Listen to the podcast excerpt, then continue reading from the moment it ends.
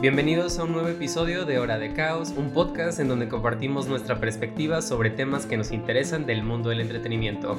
Yo soy Javier Roset. Y yo soy Mar Flores. Y hoy nos acompaña un queridísimo amigo y guionista, Alan Castillo, en un episodio titulado Series, la crisis de identidad del cine.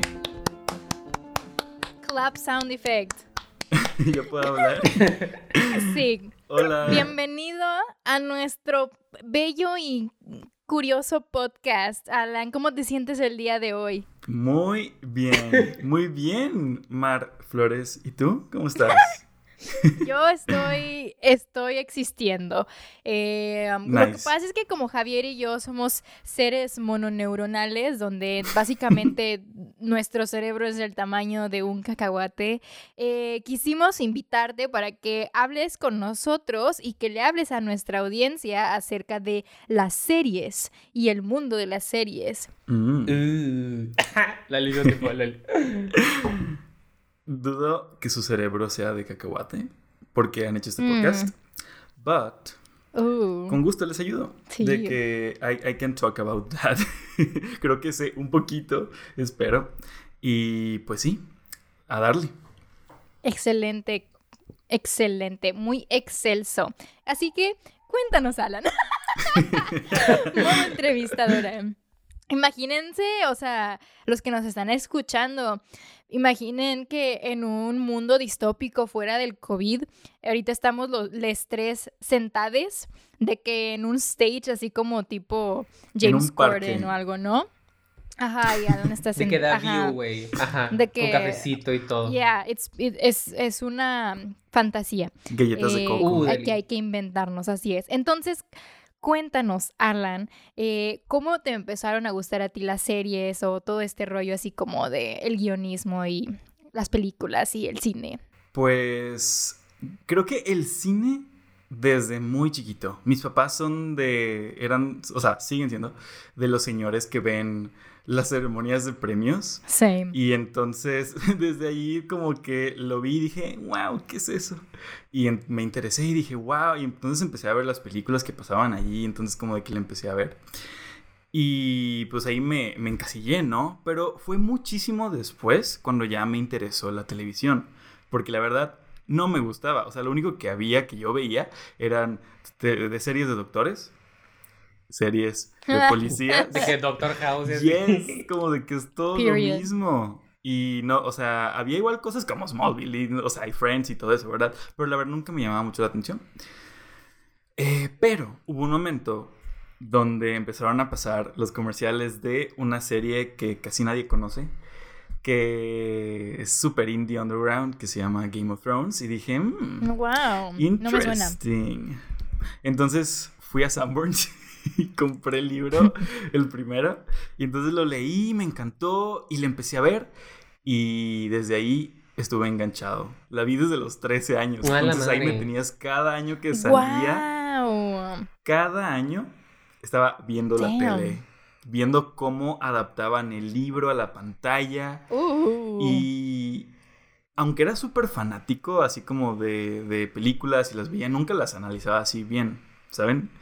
Hasta que vi Game of Thrones es como empecé a ver, ah, entonces este personaje dice esto porque está foreshadowing esto y están creando este universo, están creando estos temas para que luego en otros episodios puedan hacer el payoff.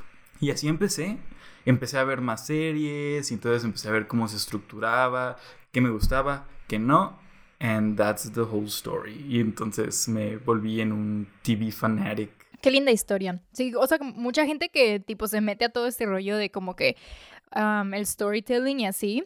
O sea, sí he escuchado que muchos son de que, güey, Game of Thrones, de que amazing, porque como que la, manera en la que construyeron toda su diégesis y así, ¿no? Yo nunca pasé de la tercera temporada. I'm sorry. Me van a cancelar. I'm sorry. Este, pero sí, ¿sabes algo? El intro, güey. O sea, el theme song. Uf. la escucho de que randomly, porque está muy padre, pero bueno, ese no es el punto, solo quería como que pointar out. Era mi ringtone. Para que no me cancelen de que tanto, o sea, lo necesario. Tipo, el writing de Game of Thrones estaba buenísimo hasta las últimas temporadas. Tipo, las últimas temporadas fue como que Güey, ¿qué se fumaron, por favor? De que eran escritores decentes. ¿Qué les pasó? Teníamos fe en ustedes. Oh my god. Pero, pero sí, no mames, de que igual Game of Thrones, de que ejemplazo de serie súper buena escrita de co- los Ujú. personajes. Siento que Game of Thrones no hubiera sido nada sin sus personajes. Y era una construcción de Ujú. personajes completamente dinámica y humana y compleja y realista. Y eso siento que es algo que a veces no se da cuenta la gente, tipo que todo eso en el guion, porque una cosa es de que estaba en la novela y otra es que ya tú lo adaptes de que a un guion y un guion de televisión y que sirva en ese formato, de que a veces no funciona y a veces el mundo la caga. Sí, eso es, eso es verdad. O sea, muchas personas dicen, no, es que las primeras temporadas estuvieron buenas porque estuvieron basadas en los libros. Y siento, o sea, sí, la mayoría del mérito es por el- la base de los libros. Pero aún así, el hecho de adaptarlos y volverlos la historia a un medio audiovisual, aún así es muy duro. Y el hecho de que lo hayan podido hacer, igual merece su mérito. Digo que luego en las últimas temporadas, we don't talk about that, pero... No existieron, aún no la terminan la serie. LOL. Sí, pero aún así hicieron un buen trabajo. Sí. Y siento que, de hecho, se me hizo muy curioso porque casi nunca ves a muchas personas hablar del guion y la historia. Mm. Y luego pasó la octava temporada y veías a todos el guion. A la que no saben que escribir. estaban muy ajá. mal.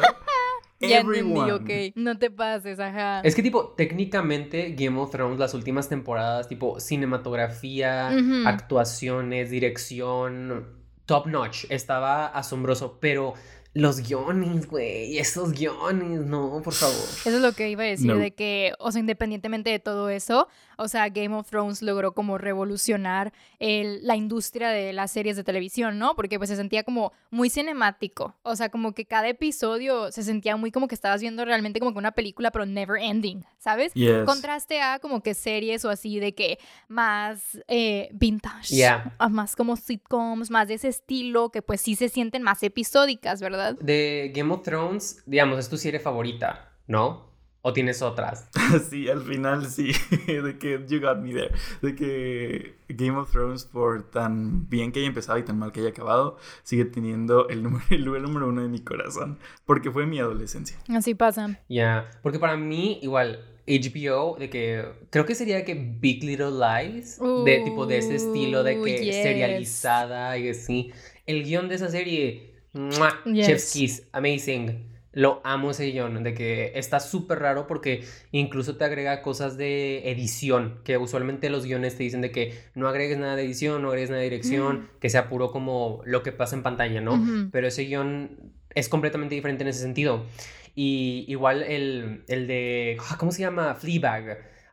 Ese guion también como que te dice muchas direcciones, en especial porque es un show en donde la protagonista habla mucho con la cámara. Y ahí te marca mucho de, ah, habla con la cámara o la cámara hace esto y usualmente no puedes hacer eso en un guion. Ajá. Y hay muchas series incluso de que hoy en día que exploran mucho lo que sí se puede o no hacer en un guion, porque en clases de guion usualmente te dicen de no hagas esto y no hagas esto y no hagas esto, pero luego ves series que ganan premios y todas esas series hacen cosas que en, es- en la escuela te dicen de que no hagas eso, pero cuando Sí. lo hacen, de alguna manera lo hacen funcionar. Ujú. That's the team. Ya, igual ahí es, ahí entra un, una alquimia muy interesante porque igual depende mucho la persona que lo está haciendo, la persona que lo está supervisando, cuál es tu nivel de entrada, o sea, desde qué nivel estás escribiendo, si eres un nuevo escritor, si eres un escritor que ya ha hecho algo o si eres un escritor experimentado.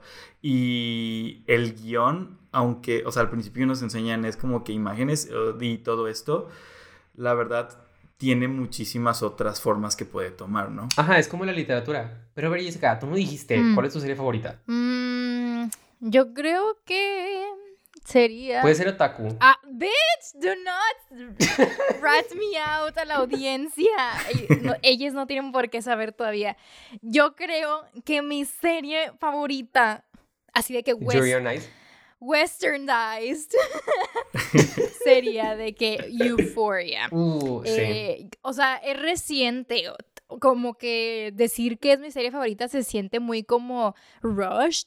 Pero la verdad es que tipo me robó de que mi corazón, como que puedo decir, ¿sabes? O sea, desde que la vi, yo me acuerdo que la sentí tan como personal, tan íntima, o sea, una manera muy como literalmente de meternos a la cabeza de, de Rue y como que todas sus teorías y de que su manera de ver el mundo y cómo, o sea, todos los personajes se dan desenvolviendo, pero aún así seguimos viéndolo desde su punto de vista. O sea, me gusta mucho esa serie porque juegan con el unreliable narrator. Entonces, como que está padre cuando tienes un personaje con el que empatizas, que te cae bien, pero aún así sabes que no te está diciendo la verdad per se, o sea, te la está dando como que según su visión. Entonces, como que creo que por eso se hizo que mi serie favorita. Tiene muy buenos diálogos esa serie. Y también la foto. De, really, sí, todo. La verdad es que todos los elementos la música. Ah, todo funciona. Todo. Tipo, la cinematografía está de cierta manera escrita en el guion. Tipo, las secuencias de que cuando Rue está en un pasillo y se empieza a mover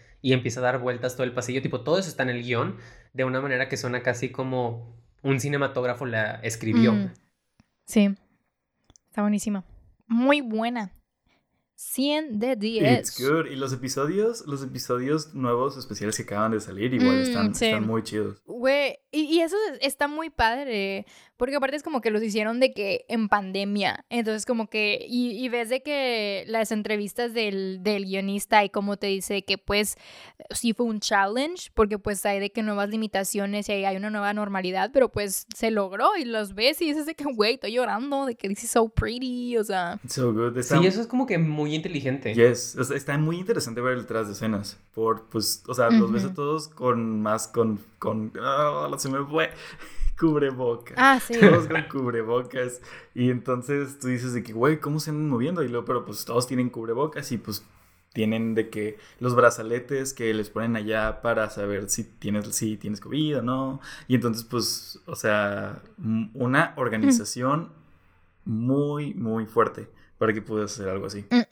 Igual de que esos guiones como que se planearon para que se grabaran en pandemia, tipo, el especial, la primera parte de Rue, que son literal 50 páginas de guion de los dos personajes hablando. Igual la, la segunda parte, que es de que la del personaje de Jules hablando con su psicóloga por como igual 40, 50 minutos.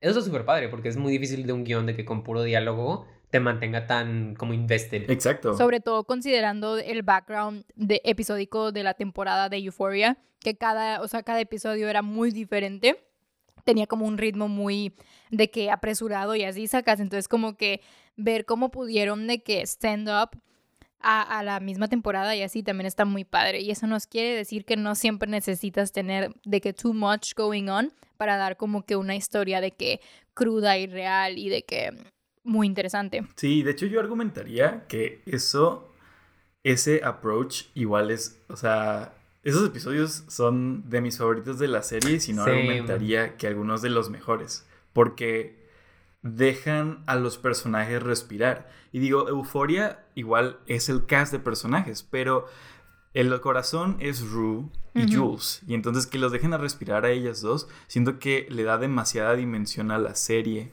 por más que no salgan los demás. Y entonces sí está muy padre. Y sí estoy muy emocionado por la segunda temporada, la verdad. Porque tipo, algo muy interesante, en especial hablando de esos episodios, es que a diferencia del cine, el guion sí es mucho de, de diálogos, como que depende mucho de, o que los personajes te digan qué está pasando, o que lo discutan sus sentimientos o así, porque no tienes como el tiempo de mostrarlo todo visualmente como es en el cine.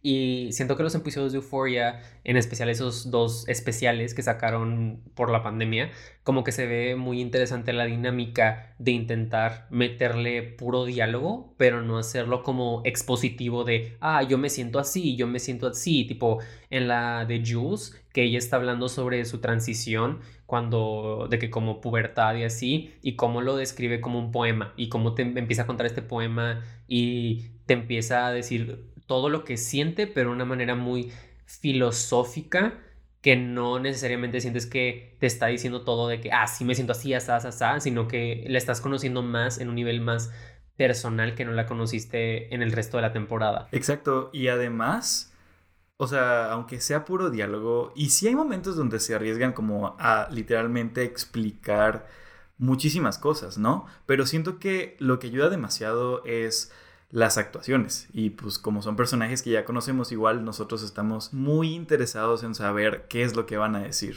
Y no solo la familiaridad, sino igual la forma en que construyen los debates entre los personajes, por más simple y complejos que sean, igual siento que está muy bien construido. Y tipo, ese tipo de cosas no sería algo que ves normalmente en el cine. Tipo, lo único que me llega a la mente que se parezca como Tarantino, que él es Ah. igual un escritor mucho de diálogos y que los diálogos son tan como punchy y que ni siquiera sabes que te están contando exposición y aún así estás de que súper invertido en lo que está pasando en la historia y en lo que están diciendo. Y también eso me, me deja pensando, ¿cómo determinas, digamos, si está tan similar esos dos ejemplos, cómo determinas que uno está hecho para ser una película, estar en el cine y otro ya merece ser una serie? Porque obviamente lo que decías tú, Jessica, que eran a ver, hay episodios como los de las sitcoms que son um, episódicos, o sea, Sí. cada capítulo es su, su propia historia. Luego está Euphoria, que es serializado. Y luego está Big Little Lies, que empezó como una miniserie. O sea, prácticamente una película de 8 o 10 capítulos. O sea, ¿cómo podrían ustedes decir que se determina Sí. Cuál es mejor, de qué cine o televisión? Sobre todo que hoy en día, o sea, el concepto de la televisión, la serie, o sea, se está haciendo cada vez más popular. O sea, ahora hay más gente que prefiere ver series que ir a ver una película. O sea, tipo, ¿sabes? Eso me hace- Y me estoy acordando muy precisamente un ejemplo de, de Harry Potter. Eh, muchos, muchos de los fans, incluyéndome yo ahí, eh, querían ver la historia de los Marauders en la pantalla, ¿no? O sea, todos querían, bueno, contexto para los que no sepan, los Marauders son de que el personaje tipo el papá de Harry, de que Sirius, Lupin, etc. O sea, son una generación de que mucho más antes que Harry Potter. El punto es que... Los boomers. Ajá. Yeah, pero they're cool. They're really cool. We love them so much. Except for Peter Pettigrew. He can suck dick and not enjoy it. Este, Yeah, he can. este, entonces, eh, mucha gente decía como que, güey, es que por favor de que denos esta historia, denos esta historia, pero no la queremos como película, la queremos como serie. Entonces como que ahí te pones a pensar de que, ah, caray, o sea, los libros de Harry Potter son, o sea, vienen de libros, se hacen películas, se hace una saga, pero aún así la gente dice, yo no quiero películas de ellos, o sea, yo quiero verlo en una serie, ¿sabes? Es como que se me hace muy poderoso eso de que la audiencia diga, de que reconozca, de que ya sé que las películas de Harry Potter son de que de una hora, dos horas, tres horas, pero prefiero ver de que episodios. ¿Y por qué será eso? O sea, ¿te encariñas más con los personajes siendo una serie? O sea, ¿cuál es el valor entonces del cine? O sea, como que ahí te entra mucho, pues vaya, la crisis de identidad del cine. Shout out al título del episodio, jaja. Ups, como tú dices, ahí es donde entra. ¿Dónde es mejor contar tu historia? En, una, en el cine, en una película, en una película de dos horas, o en una serie donde puedes tener de como 6 a 10 horas o mucho más. De que Y 20 horas entonces, las... 20 ah, no sé, no sé cómo le hacen los de 24 episodios. No, o sea, perdónenme las personas que ven Grey's Anatomy y las personas que ven otras series que duran como 25 episodios. Perdón, perdón, pero no puedo. Es opinión personal. Pero sí, o sea, es que se me hace mucho. Pero depende Pe- cuánto duren. Sí, depende de también. cuánto duren. Güey, las series viejas. No, igual. Bueno. De que vamos, Buffy y así, que tienen de que 25 Ah, sobre todo capítulos que son de de que, que güey, Buffy está densa. chida, pero... Sí, bueno, pero no, como. pero eh, Buffy dura como 20 minutos, o sea, es media hora, o sea, realmente no estás viendo como 24 horas de contenido si no estás viendo la mitad, sacas. O sea, como yeah, 12, sí, yeah. no sé matemáticas, I'm, I'm gay. O sea, Este, Con series de comedia, ahí sí, de que cuando son 25 episodios ya es más pasable porque es menos. Pero cuando son series de drama que tienes como de Ya. 47 episodios, de 47 minutos, perdón, el episodio es como. How? O sea, ¿qué quieres? Tipo cuando es serializada, ¿no? De que es una misma historia por 24 capítulos. Ay, no sé cómo puedes escribir eso. Uh, pero de hecho, ah, creo que un- unos vatos, o sea, muchas personas lo hicieron, ¿verdad? Lo escribieron y hay muchas series muy buenas que pues, lo- no he visto por flojera, por hueva. Pero, no sé si, o sea, ¿han visto la de 24? No, pero sí la sacó. De que el formato y así. De que el 24 son 24 episodios porque es una hora cada episodio, o sea, es un día Cada temporada es un día. Damn. Entonces, That's hot. de que un episodio de las cero, de la medianoche a la una, y luego otro episodio de la una a las dos, y de las dos a las tres. And that's how they go. Y siento que es muy interesante cómo puedes adaptarte a ese formato y justificarlo en tu historia. Es que eso, como dices, está chido. Tipo, igual las que, digamos, Sherlock, que prácticamente son tres películas, ¿no? De que, que no tienen tanto tiempo para grabar y todo la producción y así. Así que en lugar de hacer una serie larga, dicen de que, ah, voy a hacer tres episodios y tú dices de que, güey, son tres episodios, me los echo de volada. Y luego ves que cada uno dura de que una hora y media y tú de que, verga. Pero valen la pena, o bueno, están entretenidos. La, esas series ahora, pues, está demasiado... De que ahora es muy difícil identificar qué tipo de serie es tu serie. Porque hay series que, como Sherlock, que sus episodios duran hora y media y tú dices, güey, esa es una película. O sea, estás haciendo una película para televisión. Y luego tienes comedias que ahora duran un poquito más de 30 minutos, cuando antes nada más podía hacerlo como de media hora. Y ahora hay como una combinación entre drama y comedia que nada más son por 30 minutos. Y de It's- otro género. ajá, ahorita no puedes hacer la distinción, la fácil distinción como hacías antes, que en, te- en la televisión te daban este tiempo para tener este programa y no podía pasarse de allí porque si no cambiarías toda la programación. Ahora como ya no hay programación, todos tienen la libertad de hacer lo que quieran. Y entonces esa evolución del, de la televisión siento que está ocurriendo de forma más rápida que una evolución del el cine como medio.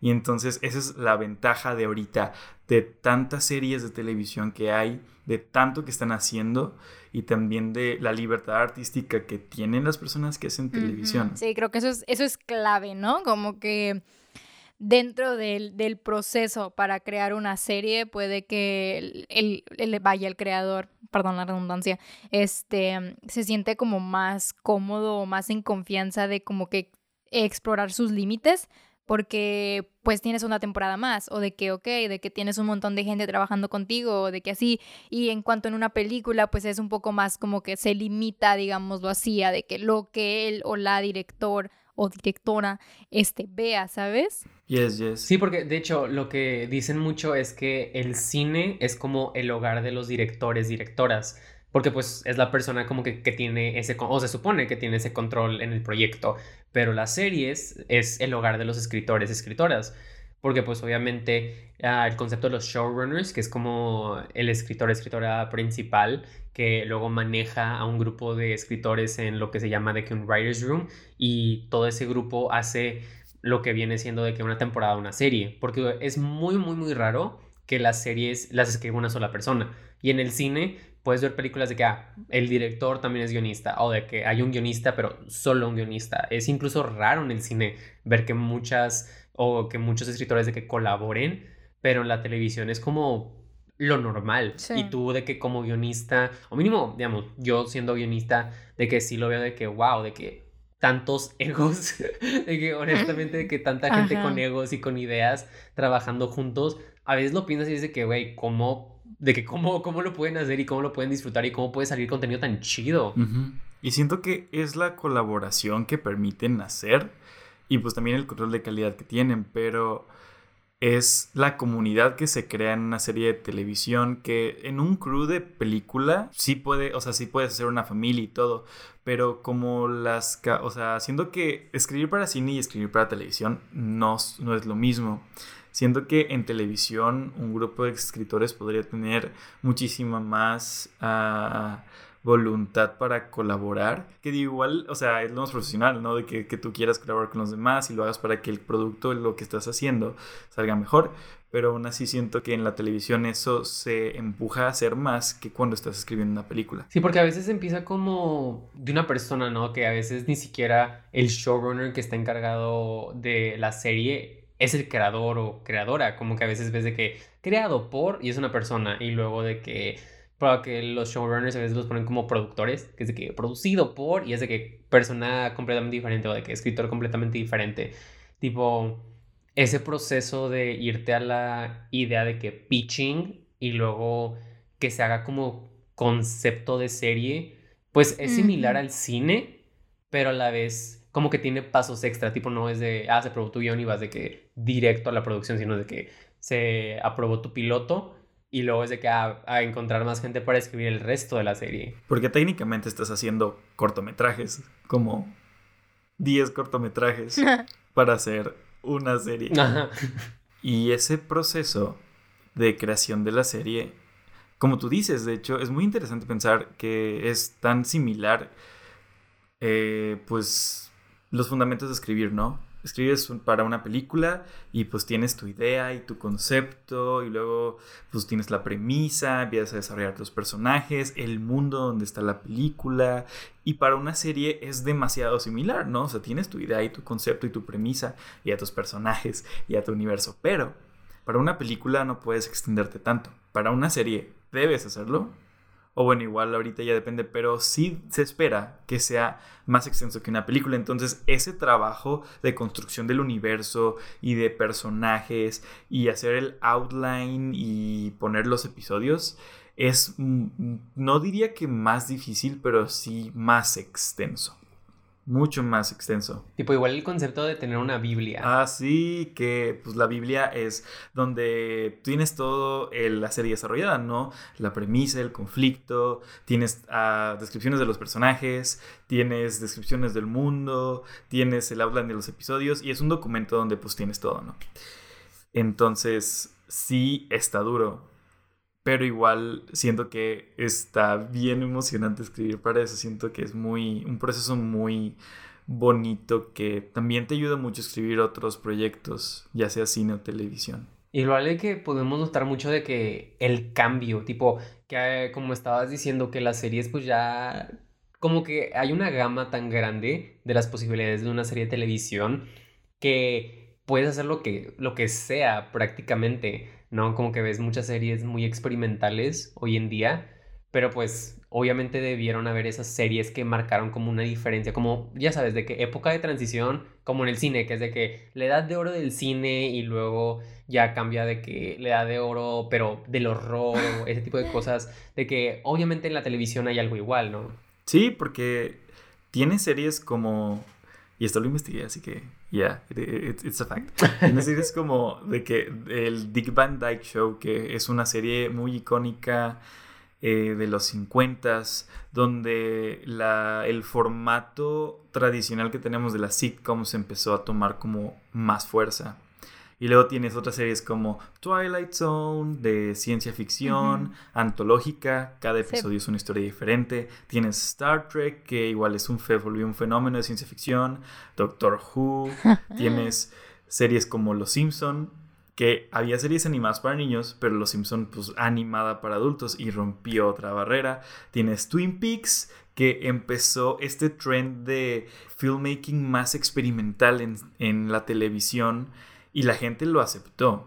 Tienes Friends, una comedia súper popular. Tienes a Buffy, que igual gracias a Buffy, sin Buffy no habría Game of Thrones. Buffy hizo mucho legwork para que series de conceptos más fantásticos pudieran existir y también ayudó Mm. mucho a protagonistas mujeres que puedan ser, puedan ser vistas Amamos como... Buffy in this yes, household. Yes, we do. de que pueden ser más badasses y a la gente les va a seguir gustando. Y, y luego está Lo Soprano, que Lo Soprano puede ser como antes de Cristo, después de Cristo, antes de Lo Soprano, después de Soprano.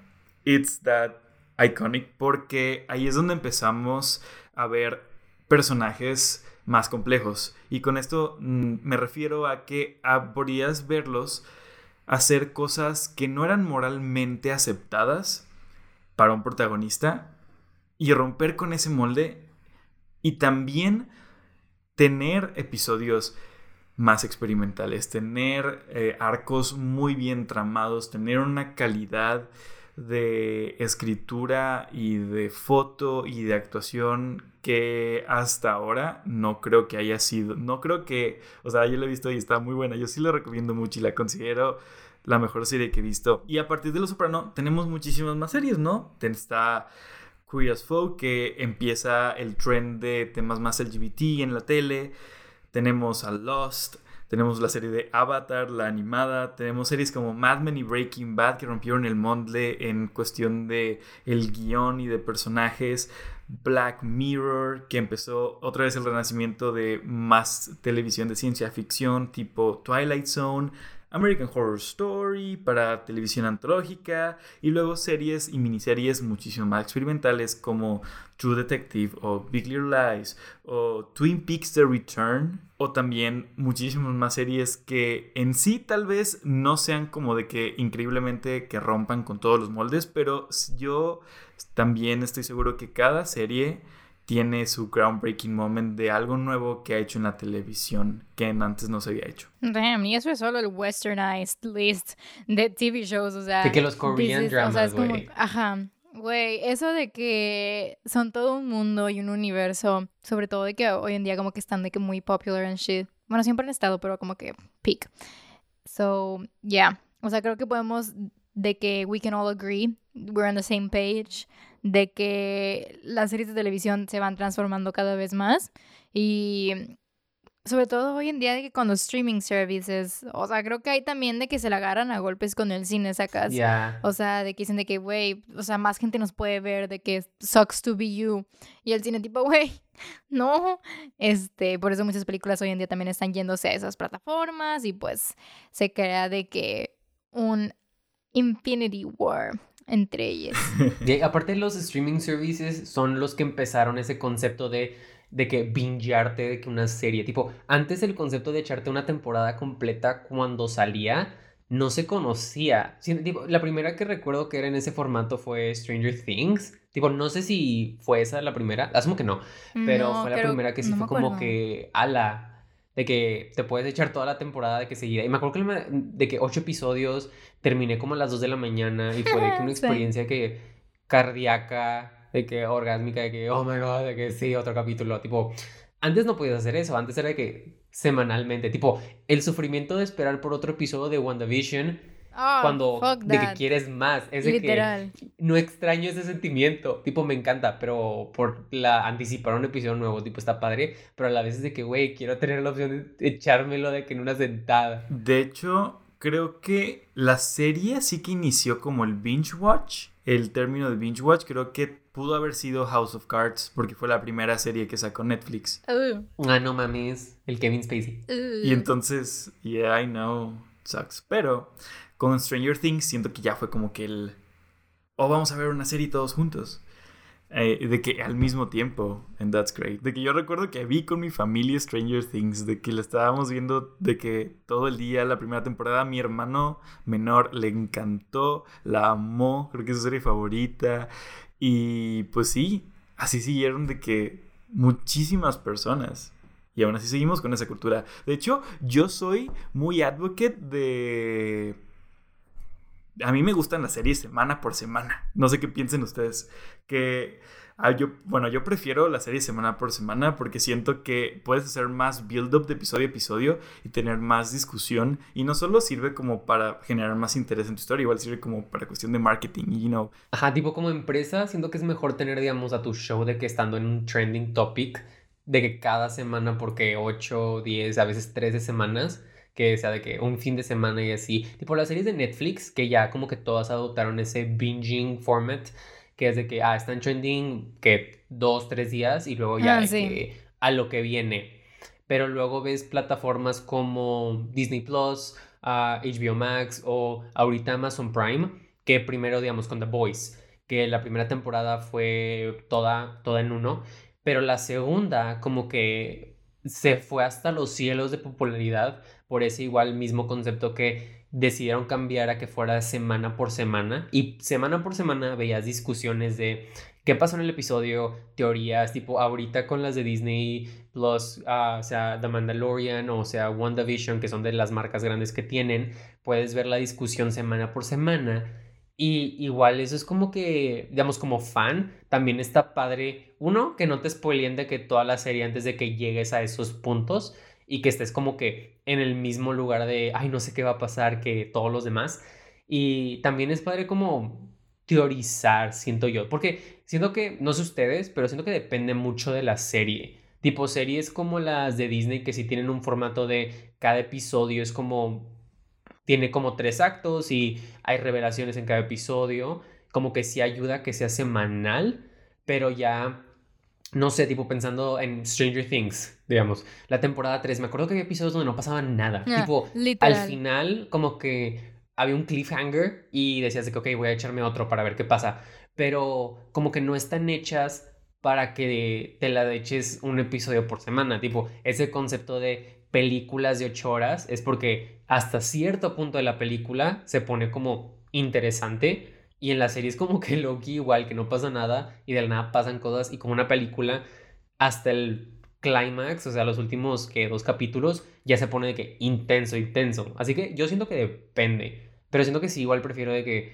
semana por semana. Mínimo las series de ahorita que están tan de que tan tan intensas y O cardíacas. sea, la neta me da igual.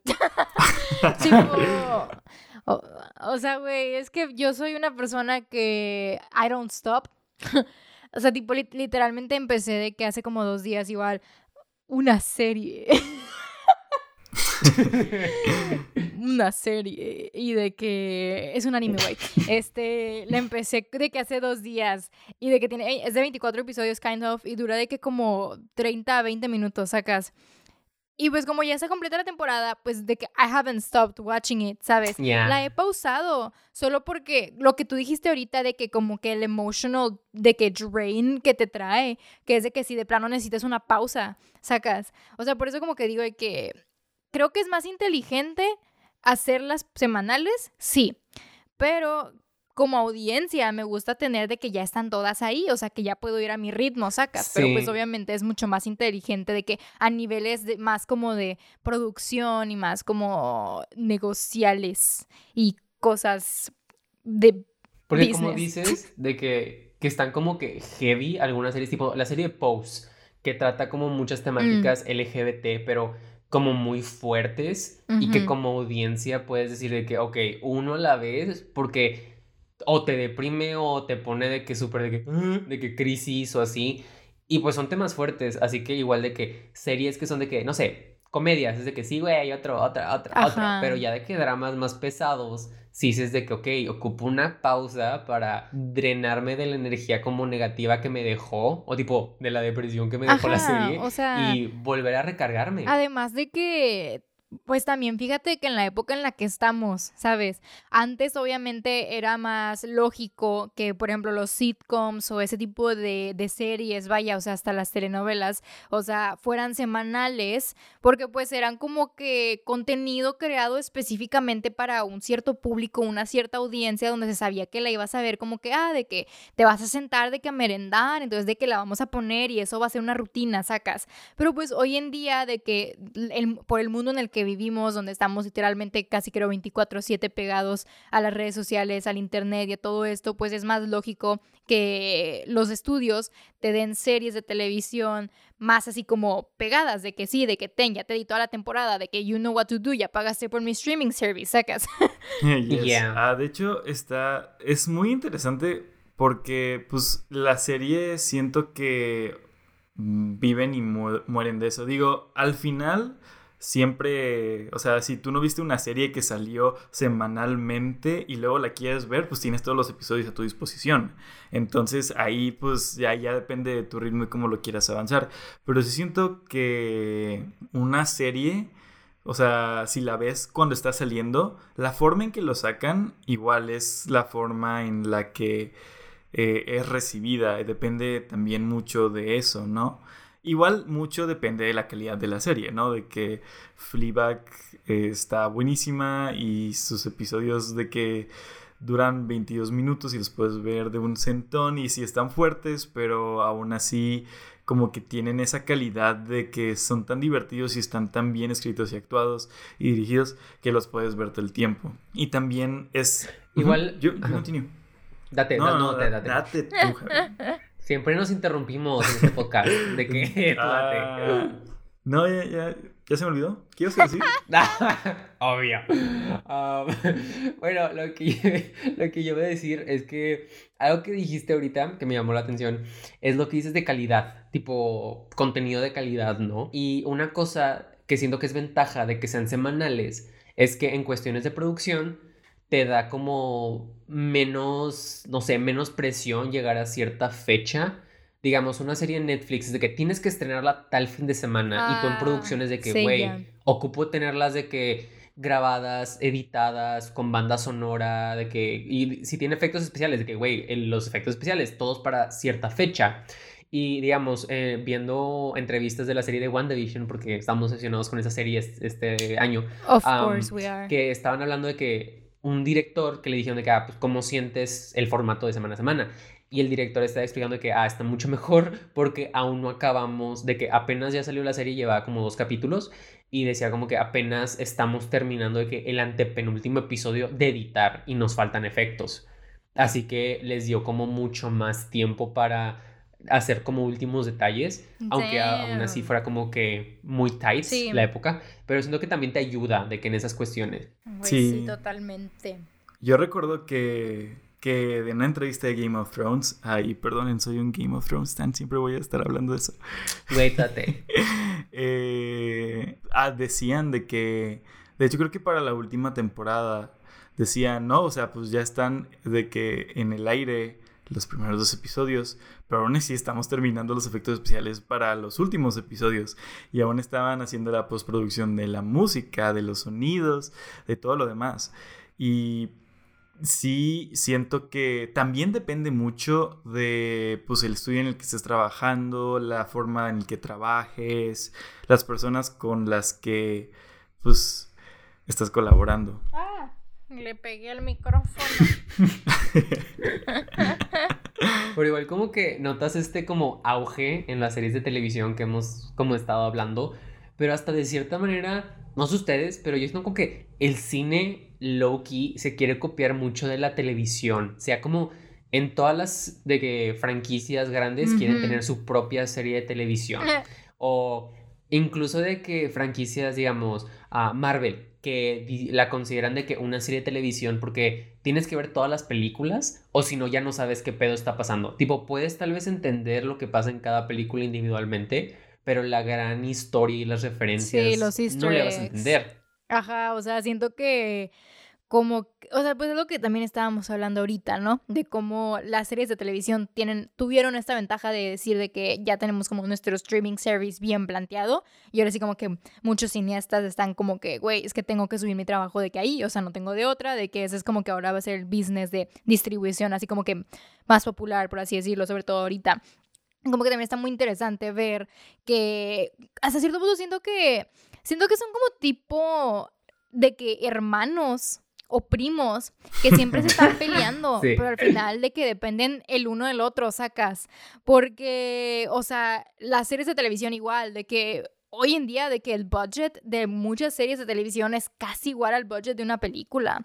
O sea, Oh, de que no. todo el- behind, de que todo el, el proceso de una producción, así como que lo que decíamos ahorita, como Euphoria, por ejemplo, se siente como un estilo más cinematográfico que pues tal vez solo verías como que en una película así como que indie o de que coming of age o algo así, sacas. De que igual las temporadas más cortas, tipo, como decían al principio, que las temporadas antes eran de 24 capítulos y luego bajaron a 13 y luego bajaron a 10 y ahora están como que en ese sweet spot de 8 capítulos para que la historia se- no se sienta como alargada y probablemente lleguemos a un punto donde las series solo tengan 5 capítulos, porque hay series que tienen 5 capítulos o 3 o 4 y así confirmo. y cada vez se van sintiendo más como películas. Tipo, hay películas que duran tres horas y media, cuatro horas. Y si la divides en partes, prácticamente tienes una miniserie. Yo creo que ah, Fleabag es un muy buen ejemplo de alguna forma. Toda la serie completa dura, o sea, un- cada temporada dura dos horas. Ah, no como mames. Dos, o dos horas, ajá, dura como dos horas cada temporada. Entonces, si te la echas toda, es como si estuvieras viendo una película. Ajá, es como que el formato de las series de episodio contando una historia o explorar más cosas por episodio.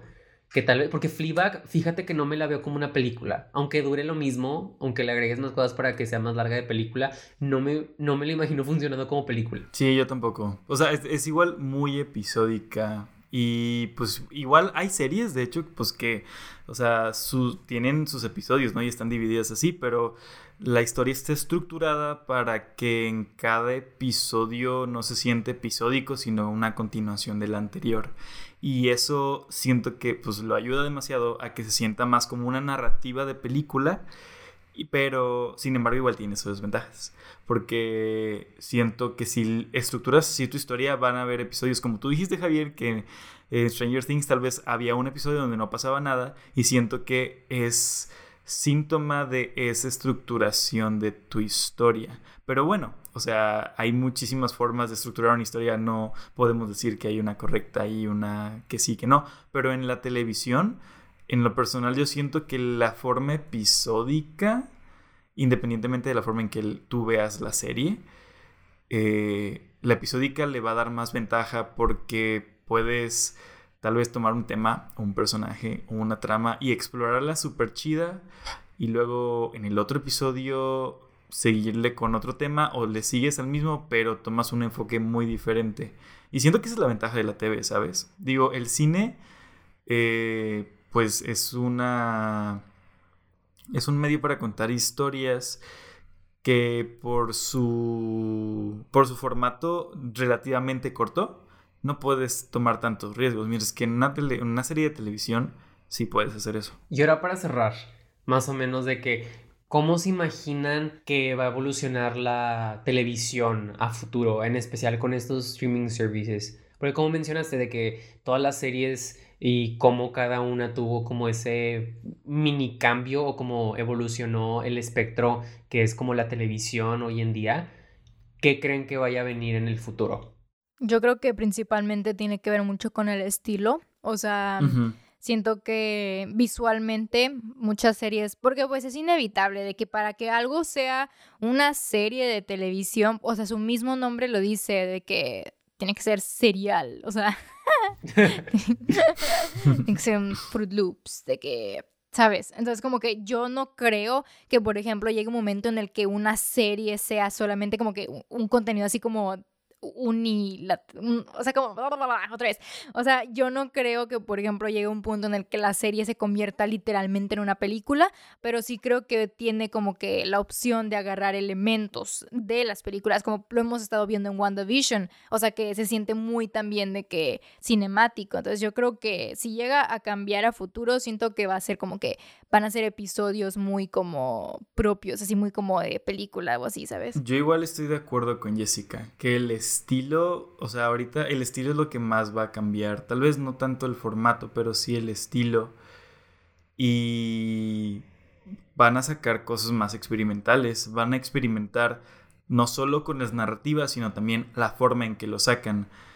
Y ahorita yo digo que con la ola de películas de gran presupuesto que van a salir en los servicios de streaming como HBO Max, esa línea entre el cine y la televisión, que normalmente cine, entretenimiento fuera y televisión, entretenimiento de casa, se va a ir deshaciendo cada vez más. Y ese es el futuro al que nos dirigimos. De que imagínense ver de que semanalmente una serie de televisión, pero tienes que ir al cine a verla.